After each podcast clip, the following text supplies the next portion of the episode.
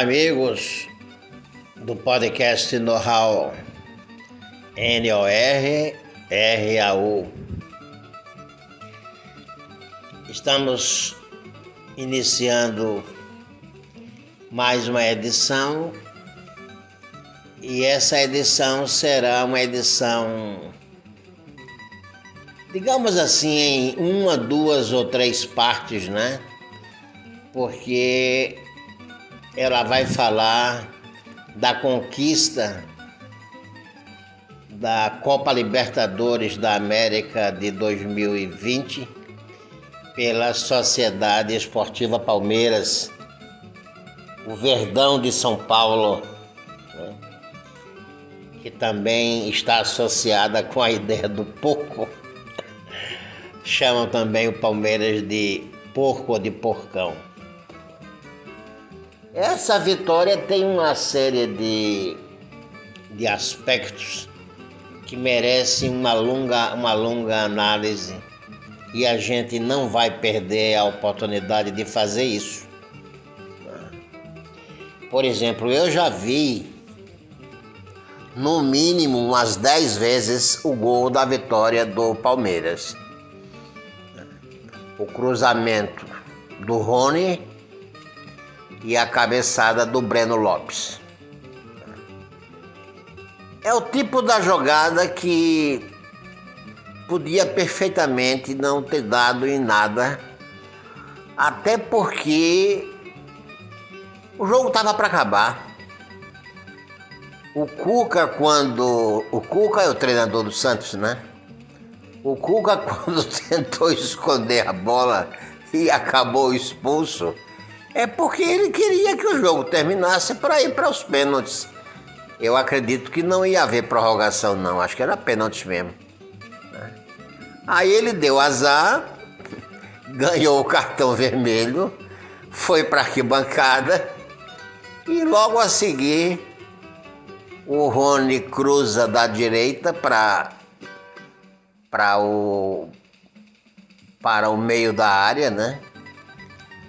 E aí, eu, eu não sei, eu, talvez eu não tenha direito de falar assim, né? Mas o. Quem estava marcando o Breno Lopes, que acabou fazendo o gol, foi o jogador Pará.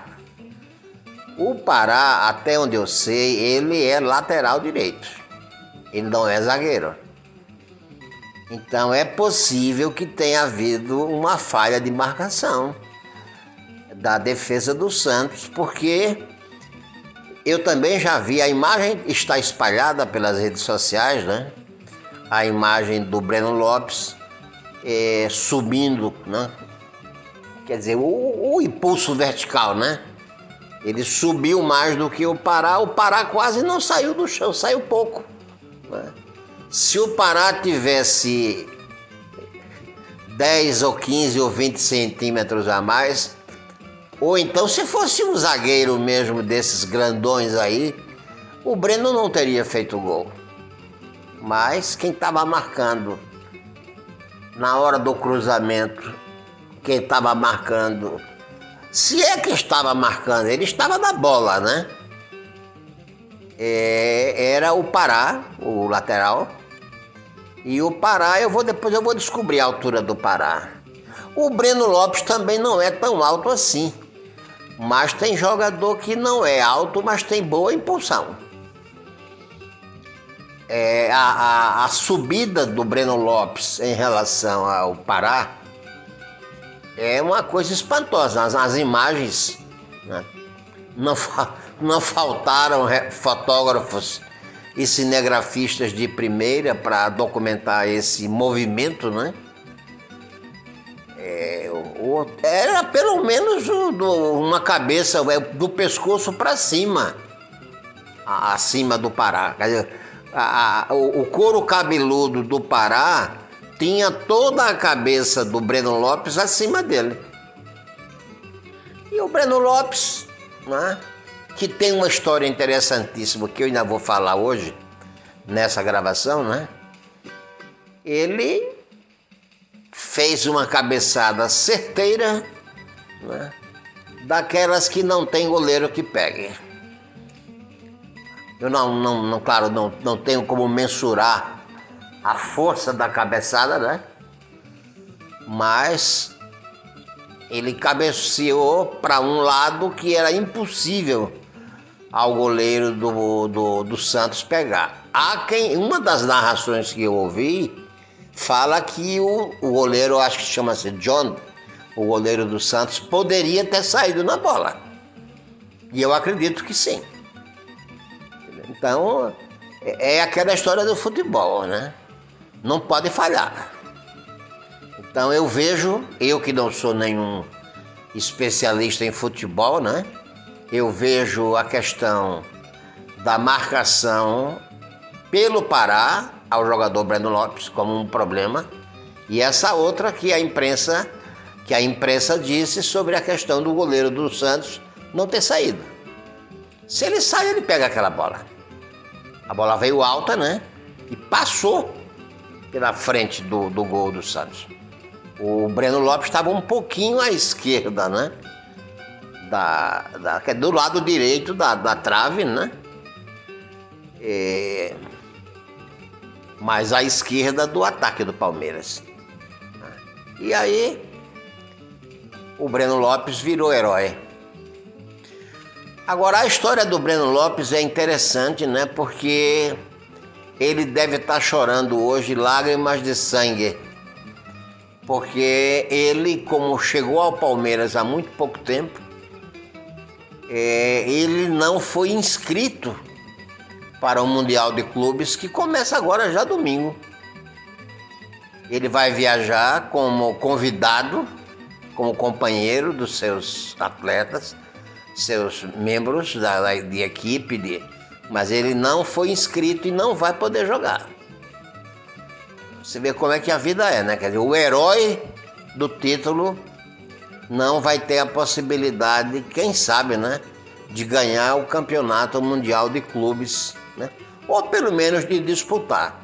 Eu também não sei onde é que. Eu acho que é no, é no Catar que vai ser disputada essa, essa competição curta, né? Que sempre encerra né, as atividades futebolísticas de, de, de um determinado ano. Agora, mais interessante do que essa história, né? Que o Breno deve estar muito choroso, né? Se é que a gente pode falar assim, né? é que o Breno Lopes, rapaz, disputou a segunda divisão do brasileiro este ano pelo Juventude do Rio Grande do Sul. E eu tive vendo a, a, a tabela dos artilheiros, né? O ranking dos artilheiros, ele foi ele foi o artilheiro do Juventude é, nessa Série B de 2020 e aí a gente, assim, fica satisfeito, né? Que o Juventude tenha, tenha tido acesso da série da série é, da série B para a série A. Porque ter tido um jogador que decide a Libertadores no comando de seu ataque no Campeonato Brasileiro da Série B só isso já justifica, já impacta, né? É, a ideia de que o Juventude mereceu, mereceu subir e não o CSA. Né? Os que subiram foram a, a Chapecoense em primeiro lugar, o América Mineiro em segundo, o Juventude em terceiro e o Cuiabá em quarto. Então, se uh, o Juventude já tinha ganho em campo o direito de disputar para o ano a primeira divisão, a Série A do Brasileirão, com esse gol, com, essa, com esse gol do Breno Lopes, né, fica mais do que. É, fica, é, sabe, é, é, é, é verdadeira essa, essa conquista do Juventude. Eu não sei há quanto tempo ele estava no Juventude. Eu vou ter que, vou ter que pesquisar mais ainda. Né? Mas é, a verdade é essa, né? Que é uma coisa espetacular. E outra, outra coisa interessante, né? É o Palmeiras ter trazido para um elenco milionário né? um jogador da Série B. Né? E o treinador Alex Ferreira, Abel Ferreira, o treinador português, né? ter dado oportunidade a esse jogador que veio da Série B e ter escalado esse jogador na final da Libertadores. Um treinador meio cego, meio cegueta, como esses que tem aqui no Brasil, jamais teria colocado o Breno Lopes, vindo do Juventude, vindo da segunda divisão, para disputar a final. Talvez não tivesse nem relacionado o Breno Lopes. Ele relacionou, eu vou ainda pesquisar com quantos minutos de jogo o Breno Lopes entrou no jogo. Ou seja, esse cara é um predestinado. É um predestinado. Eu vou, vou continuar estudando é, a, a, a, os detalhes desse, desse jogo, que é um jogo inesquecível. Né? Há muitas lições a serem tiradas. Por exemplo, eu acabei de ver que o presidente do Palmeiras fez um acordo com os jogadores durante a pandemia, já que os jogos iam ser sem torcida, de reduzir em 25% o salário de todo mundo, né? e que essa redução de salário seria recompensada em caso do Palmeiras conquistar algum dos títulos que estava disputando. Copa do Brasil, Libertadores e Brasileirão da Série A. E acredito que esse dinheiro hoje já pode até, bom, se é que já pagaram, né? O, porque a, a fortuna que o Palmeiras ganhou né, com, essa, com essa conquista, se eu não estou enganado, são 115 milhões de reais. Né? E ele, como tinha prometido, né, ele vai ressarcir todos os salários que ele reduziu na época quando a crise da, da pandemia começou. Então, quer dizer, às vezes a gente, né, muito jogador pode ter ficado de cara fechada, ou chateado, ou reclamado, né? Mas tá aí o exemplo, né? O presidente do Palmeiras, eu também preciso estudar um pouquinho sobre a vida dele. É, ele chama, o sobrenome é, é Gagliotti, né? Eu não sei também se ele tomou posse no Palmeiras esse ano, mas a verdade é que também existe uma máquina de fazer dinheiro no Palmeiras, que é a Crefisa, né? que já é patrocinadora do Palmeiras há algum tempo. A Crefisa é dirigida por uma mulher, eu não estou lembrado agora do nome dela? É uma galega bonita e que diz que ainda vai ser presidenta do Palmeiras. que seja, que seja, né? Eu também quero, eu vou, eu vou estudar também.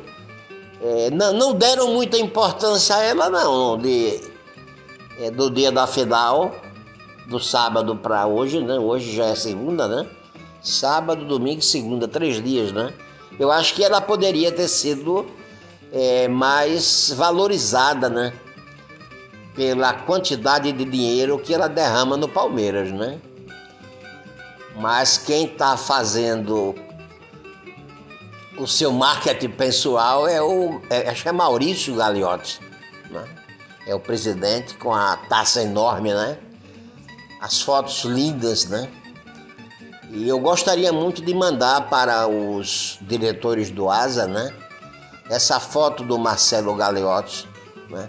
com a taça de campeão da Libertadores de 2020. Né? Que faz tanto tempo né, que o Asa não ganha nada que, nada que preste, né? Mas, de qualquer maneira, ganhou, ganhou o ano passado a Copa Lagoas E até que a gente não pode achar que não serve de nada, né? Mas como eu tenho a minha bronca pessoal com o professor Lori e com o professor Manu, né?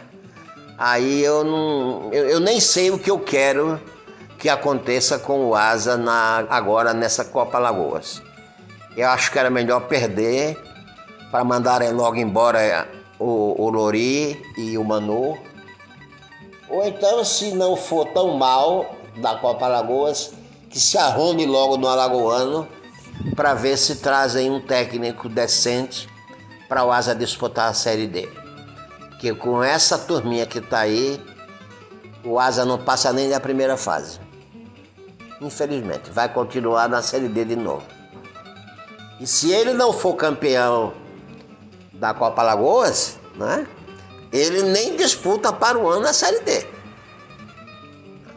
Para a vaga da Série D será entregue da Série D de 2022 será entregue ao campeão da Copa Lagoas de 2021. Então, o Asa que se cuide, né? Esse jogo de quarta-feira é perigosíssimo com o Murici. perigosíssimo. É, é com o Murici ou é com o CSE? Não, eu acho que é com o CSE. É com o CSE em Palmeira. É, é com o CSE em Palmeira e o terceiro e último jogo é com o Murici em Arapiraca. E o Murici está acostumado a ganhar do Asa em Arapiraca, que é uma festa. Eu espero que mais uma vez o torcedor alvinegro não passe pelo vexame de, de ver o Murici fazer festa dentro do fumeirão, porque ultimamente só tem dado o Murici. E o treinador do Murici, vocês sabem quem é, né? É o senhor Jaelson Marcelino, que sabe das coisas, né? Conhece cada atalho daquele campo do fumeirão. Né? Mas não vamos, não vamos ser pessimistas, não. A única coisa boa do Asa se arrombar, eu vou falar assim, né? É, na, nessa Copa Lagoas é botar logo para fora esse treinador. Entendeu? É, é a melhor coisa. Mas pode ser que isso não aconteça, né?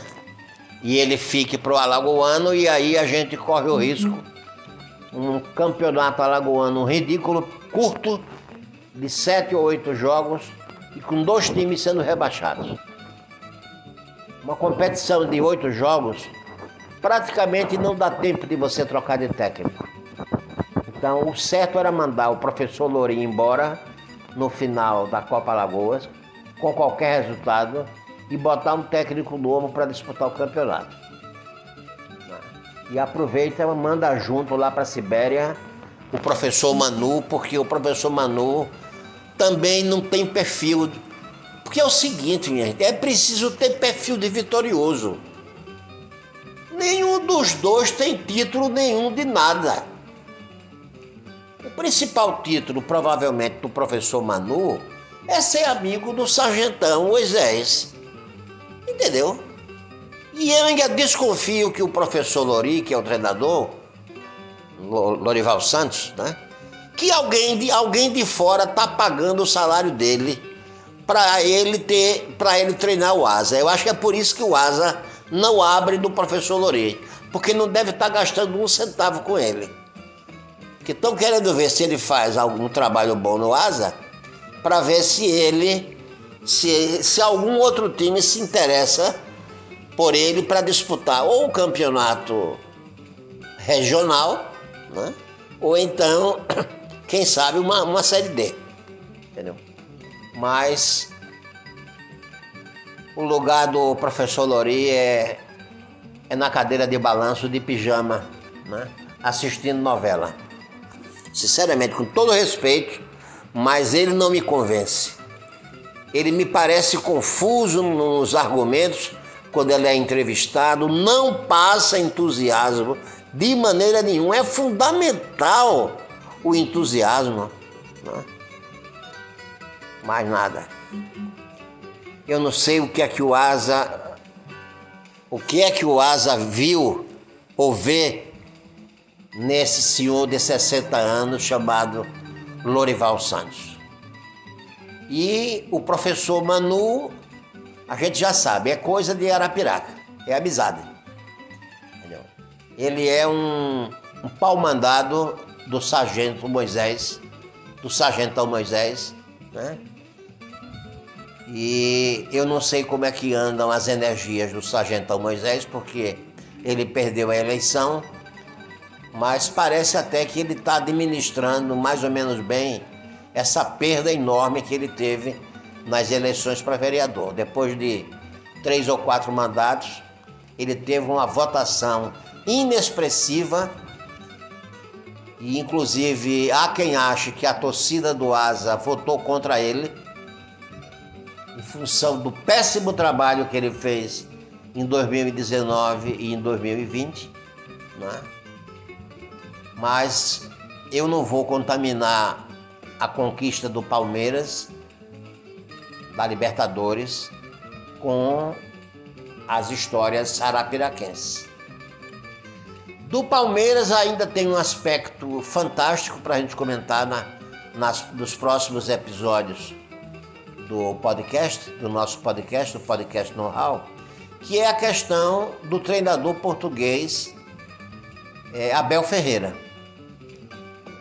Quer dizer, o treinador Jorge Jesus ganha a Libertadores com o Flamengo em 2019 e agora o treinador português Abel Ferreira, que está há quatro meses, até onde eu sei, no Palmeiras, vem para o Brasil e traz para o Brasil a Copa Libertadores da América. O Brasil é bicampeão da Copa Libertadores com dois treinadores portugueses. Então eu não posso me contentar com o professor Lori e com o professor Manu, entendeu? Porque a gente está vendo que o Jorge Jesus e o Abel Ferreira são gente de outro, de outro, de outro gabarito. Gente de bagagem, entendeu? Gente estudiosa, entendeu? não, não dá para entender. É, é uma grande decepção essa nova diretoria do ASA ter mantido o professor Manu e ter trazido o professor Lori. Para mim, não vai a lugar nenhum e eu vou preferir ficar acompanhando é, as coisas do futebol, do futebol de Maceió, porque o CRB e o CSA vão indo muito bem né? E por mais entusiasmo que a gente possa ter pelo Coruripe e pelo Murici, mas também são dois times que não vão a lugar nenhum. Entendeu? Mesmo tendo muito dinheiro, entendeu? É, Coruripe é a prefeitura e o Açúcar Coruripe. E Murici é a família Calheiros e também a prefeitura. Dinheiro não falta, né? Mas parece que eles não querem, não querem ir muito longe com o futebol, não. Né? De qualquer maneira, o Cururipe foi bem na, na, na Copa do Brasil, né? Com o Elenilson Santos. E Deus queira que o Jaelson se organize bem com o Murici e não fique trocando de time do jeito que ele tá, né? Porque daqui a pouco o, sabe, é complicado para o Jaelson. Todo mundo quer ele, né? Mas para ele não é bom esse troca-troca. Bem que eu gostaria de ver, por exemplo, o, o Murici campeão alagoano com o Jaelson. Entendeu? Jaelson, eu, eu acho que ele não ganhou ainda nenhum título de campeão alagoano como treinador. E tá na hora. Antes que ele ganhe o, o rótulo, né? de bom treinador, mas sem títulos. Tá certo? Então vamos concluir essa edição do podcast Know-How, parabenizando a todos os palmeirenses do Brasil e do mundo, né? pela belíssima conquista do último sábado, né? e parabenizar a, a, a loira bonita da Crefisa,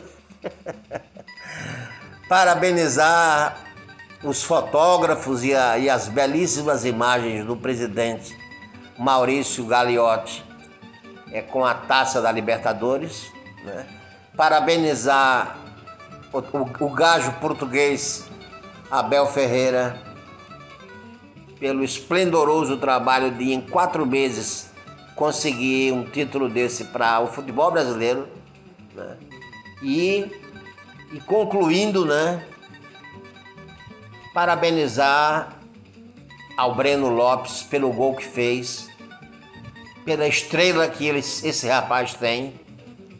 Deus queira que ele continue em ascensão, porque o cara sair da, do Juventude esse ano agora que passou, se transfere para o Palmeiras e faz o gol decisivo da Libertadores. Então, o meu abraço, o meu estímulo, a minha, o meu entusiasmo pelo lindo gol que nenhum palmeirense vai esquecer que definiu a Libertadores a favor a favor da Sociedade Esportiva Palmeiras. O gigante da Arena Allianz, que é o nome comercial da Arena do Palmeiras. Tá bem? Abraço a todos, até um próximo capítulo, um próximo episódio né, do podcast Know How.